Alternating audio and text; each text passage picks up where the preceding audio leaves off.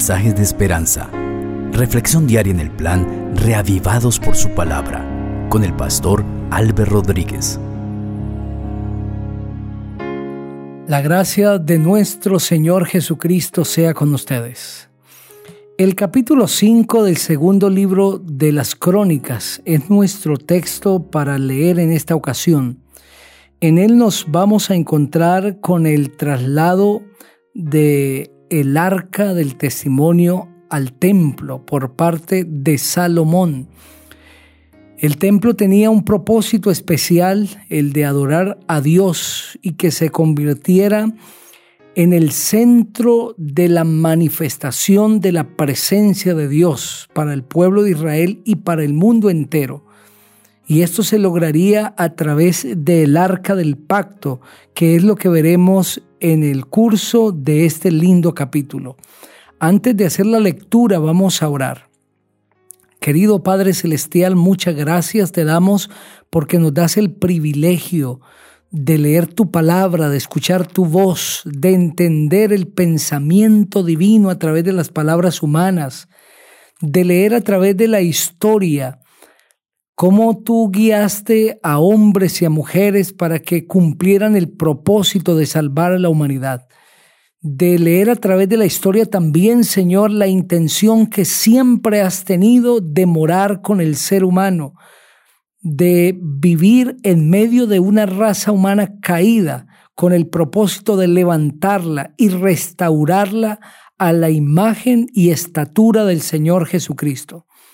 Vamos a leer tu palabra, Señor. Danos la inspiración, el poder del Espíritu Santo. En el maravilloso nombre, sublime y admirable del Señor Jesucristo. Amén. Así dice la palabra del Señor. Segundo de Crónicas, capítulo 5.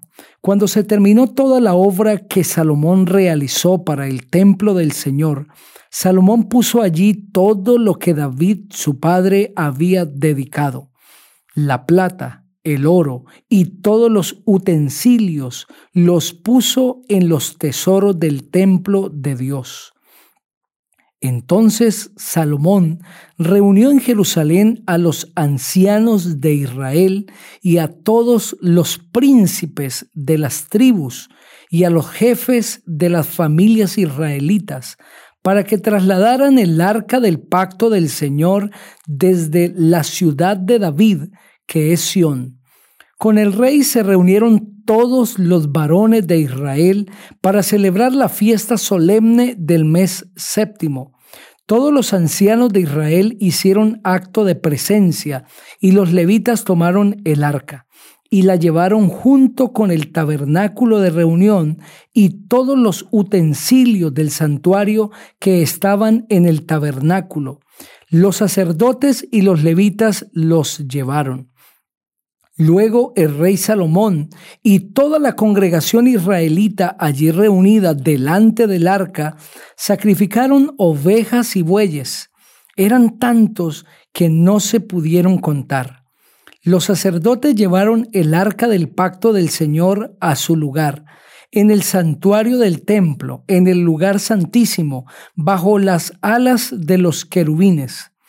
Los querubines extendían las alas sobre el lugar del arca y de esa manera cubrían por encima tanto el arca como sus barras. Estas sobresalían del arca, de modo que sus cabezas podían verse delante del lugar santísimo, aunque no se veían desde afuera. Hasta el día de hoy allí están. En el arca solo estaban las dos tablas que Moisés había puesto en Horeb, con las cuales el Señor hizo un pacto con los hijos de Israel cuando salieron de Egipto los sacerdotes salieron del santuario. Todos los sacerdotes que allí se encontraban habían sido santificados y no mantenían sus turnos. Todos los levitas, cantores, los de Asaf, los de Gemán y los de Jedutún, junto con sus hijos y sus parientes, estaban al oriente del altar, vestidos de lino fino y con címbalos y salterios y arpas. Con ellos estaban ciento veinte sacerdotes que tocaban trompetas. Cuando los trompetistas hacían sonar las trompetas, todos los que cantaban al unísono alababan y daban gracias al Señor. Y a medida que alzaban la voz con trompetas y címbalos y otros instrumentos musicales, alababan al Señor y decían, ciertamente Él es bueno y su misericordia es eterna. Entonces el templo, la casa del Señor, se llenó con una nube y por causa de la nube los sacerdotes no podían estar allí para ministrar porque la gloria del Señor había llenado el templo de Dios. Amén. Este precioso capítulo describe ese momento glorioso ese momento portentoso e inolvidable para el pueblo de Israel cuando el arca del pacto fue trasladada al templo. Salomón comprendía que el arca del pacto era uno de los utensilios más relevantes del mismo santuario. Se hallaba en el marco del santuario del desierto, en el lugar santísimo. Allí fue puesto. Y en esa arca se manifestaba la gloria de Dios. La voz de Dios se dejaba oír desde dentro del arca.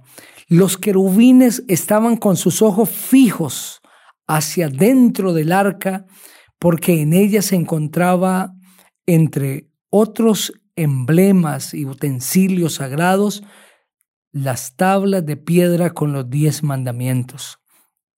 El arca del pacto era el símbolo de la presencia de Dios. El arca del pacto era una manifestación de la providencia divina y símbolo también de el carácter maravilloso de nuestro Padre celestial el pueblo de Israel se reunió para celebrar juntos el traslado del arca al templo. Hubo una celebración tan especial con cánticos, con alabanzas, que podría ser una representación de lo que será la llegada de los redimidos al reino de los cielos. Cuando de todos los lugares del mundo sean levantados los hijos fieles de Dios que se mantuvieron leales a Él a pesar de la lucha contra el pecado y de los ataques del enemigo de Dios y que a pesar de que incluso perdieron su vida temporal por ser fieles al Señor, se mantuvieron firmes en lo que habían creído y ahora estarán con Cristo en el reino de los cielos. Esa reunión de todos los salvos será inolvidable.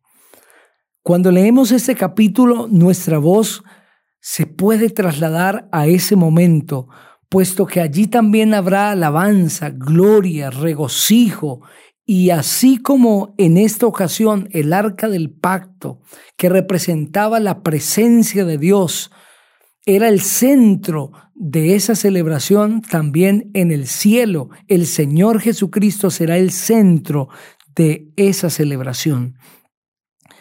El pueblo se había reunido y era una gran multitud. Los instrumentos eran tocados, las trompetas, los címbalos y salterios, y los hombres que cantaban y las mujeres que entonaban los himnos, junto con las familias, esposos y los hijos, se dejaba ver una alabanza maravillosa que daba gloria al Cordero de Dios y que entonaban estrofas como esta, ciertamente Él es bueno y su misericordia es eterna. Qué hermosa alabanza. Asimismo, los santos también cantarán en el cielo, dando gloria al Hijo de Dios. Queridos amigos, muy pronto la reunión de los salvos, de todos los redimidos de la tierra, se dará en el cielo. Tú y yo debemos estar allí. Esa de ser nuestra decisión hoy y juntos poder unir nuestra voz a la hueste angelical para alabar al Cordero de Dios que vive por los siglos de los siglos. ¿Quieres tú decirle al Señor en este momento, quiero estar contigo eternamente? Toma la decisión y ora conmigo. Padre, gracias te damos porque nos permites entender que pronto estaremos contigo en esa reunión de alabanza, de gloria y de júbilo. Queremos estar allí.